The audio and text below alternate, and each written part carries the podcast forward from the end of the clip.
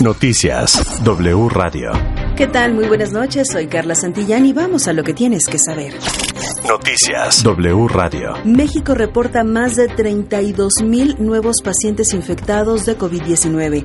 En las últimas horas se reportaron 32.216 contagios y 105 muertes ligadas al coronavirus. Datos de la Secretaría de Salud indican que la mayoría de los nuevos casos corresponden a ajustes de más de dos semanas.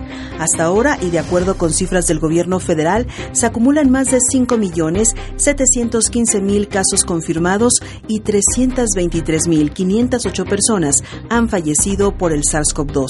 Se estima que 7.900 son los casos que mantienen activa la pandemia hoy a escala nacional y la Junta de Coordinación Política de la Cámara de Diputados aprobó convocar a sesiones ordinarias martes y miércoles de la próxima semana para discutir y, en su caso, aprobar la reforma eléctrica. Para la aprobación de dicha reforma se requiere que los diputados asistan al Pleno y obtener al menos el voto de las dos terceras partes de los legisladores presentes.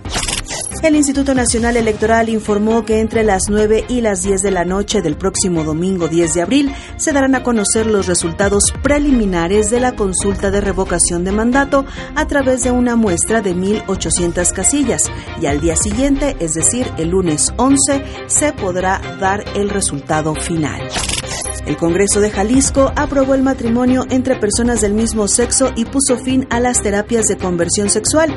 Ahora el Código Civil del Estado establece la posibilidad de que dos personas se unan libremente en igualdad de derechos y obligaciones. Por otra parte, serán multados económicamente y con trabajo comunitario a quienes promuevan, apliquen o financien cualquier tipo de tratamiento, terapia o práctica para modificar, reorientar o anular la orientación sexual de una persona.